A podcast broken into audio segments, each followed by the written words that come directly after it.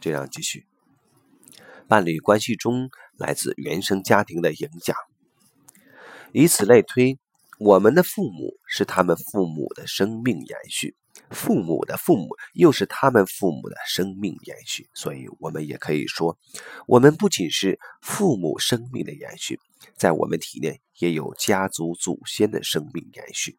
远古以来一直流动的生命之水，同样注入我们的体内。如此一来，祖先曾有的命运也存在于我们的命运之中。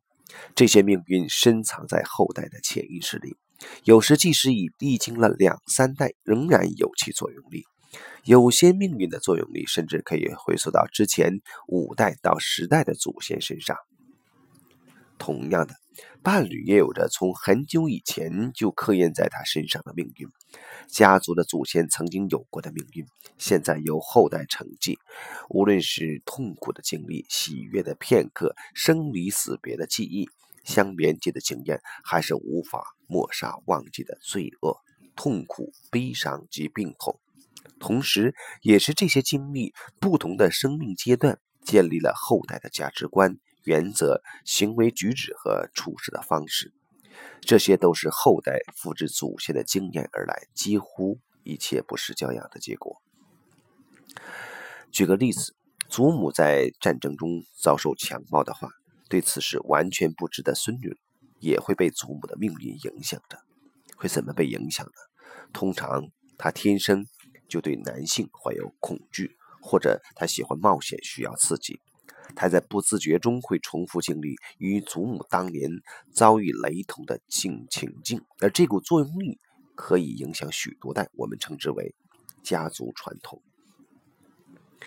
有对夫妇来找我咨询，他们有一个女儿和两个儿子，孩子的年龄在十二到二十四岁之间。他们来咨询的原因是全家在一起时总是争执不断，这些争执让先生很受挫，他不知该如何处理。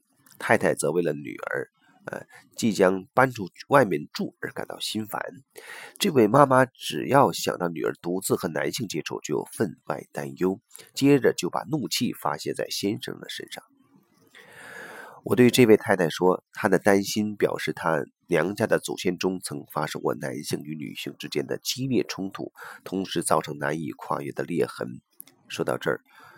啊，我突然想起这对夫妇在半年前曾经做过的排练，当时男性及女性之间的疏离鸿沟，正是影响女方家族好几代命运的问题成因。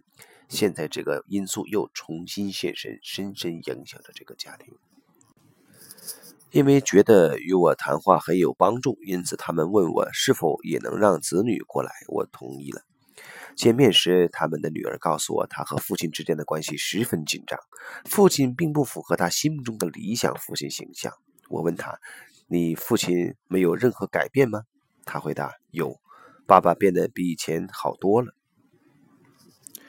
我们又谈到了他即将搬出去自己住的事儿，他对这个即将发生的事显得很不安。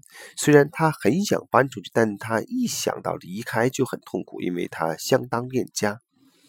你知道为什么你会觉得痛苦吗？我问他，他疑惑地看着我。因为你不想留下你母亲独自一人。要是你离开家了，就代表你抛弃你母亲不管。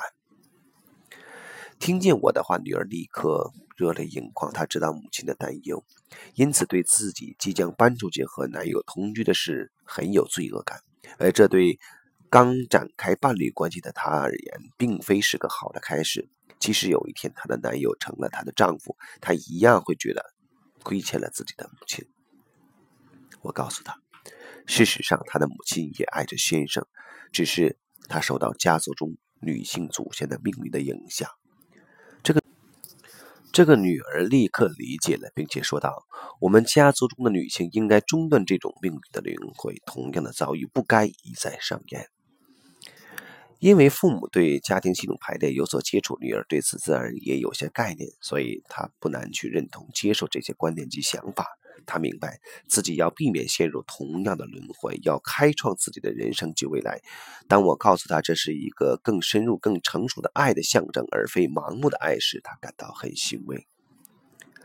另一位二十二岁的儿子则自认为有义务维持家庭的和谐，他站在父亲那一边，因为当母亲为他在女友住处过夜发怒时，父亲也是这么支持儿子的。在这个家庭中，重复上演着男女对抗的课题，类似的冲突一再发生，也在意料之中。于是我对儿子说：“他认同父亲是很重要的。”如此一来，父亲也能独自解决与母亲之间的冲突。另一方面，他必须明白，母亲对他来说也很重要，就像父亲对女儿也同样重要。当我们的咨询结束时，这位儿子告诉我，如果大家都能用这样的角度看待问题，一切都会变得很简单。不过，首先当然要想到可以这样来面对自己的问题。当伴侣结婚的同时，我们也与伴侣的家族及家族中的命运有了关联。当夫妻有了孩子后，家族传统的影响力会更加清楚地作用在他们身上，左右着他们的关系发展。两个家族的传统在孩子身上合并为一，父母会看到孩子身上有其他家族传统作用力的影响。透过对孩子的教养及跟孩子的沟通，夫妻双方会看到自己从原生家庭所学习到的价值观，对于特定事物的畏惧，也会了解彼此对事情的优先级及价值观有所不同。这正是夫妻的任务，从中学习并创新。夫妻双方互相尊重，并努力走出自己的未来。在后面的伴侣关系及孩子章节中，我们会再次讨论与此。相关的主题，危机就是转机。原生家庭的教育影响着我们对待异性及看待伴侣关系的观念及想法，但是大部分的人无意识的受此影响，直到自己觉察到这个作用力时，才明了它的存在。因此，如果能正面看待冲突的意义，危机就成了转机。在冲突中，人们可以学习并成长。冲突就像一面明镜，我们在镜中可以清楚地看到自己。当我们准备好了，学习之路也就开始了。我们不再怪罪伴侣是造成争吵的元凶，反而是冲突为学习的机会。我们借此看到了自己内在，也由被深处的命运羁绊，转为有机会成长和蜕变。我有三个朋友，在一年前成了一个孩子的寄养家庭。他们的状况有点特殊，一对夫妇和一个认识多年的女性单身朋友共同买了房子住在一起。但买房子时，那对夫妇尚未结婚。他们本想共同开设一个工作室，但计划赶不上变化。后来，三人各有不同的工作。这对夫妇成了寄养父母后，生活的重心通通转移到孩子身上，而这个寄养的女孩进入他们的生活后，带来了许多的问题及冲突。女孩已经十二岁了，有过一段令人不忍的悲惨命运。不幸的过往让女孩学会了许多花招伎俩来防卫和保护自己，以不被命运打倒。不久前，我和这位单身的女性朋友通电话，她告诉我，因为这个女孩，我们才有机会。学习跟他一起生活不是件简单的事儿，但他同时也是一份礼物。有时候我会感谢他带给我们这些挑战及考验。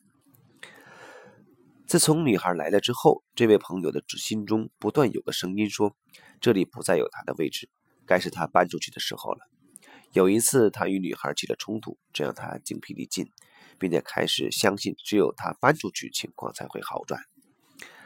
他在这方面做了很多功课。他参加我的排列工作坊已经七年，所以他能够往自己的内在观看，看到找到冲突的根源及影响力所在。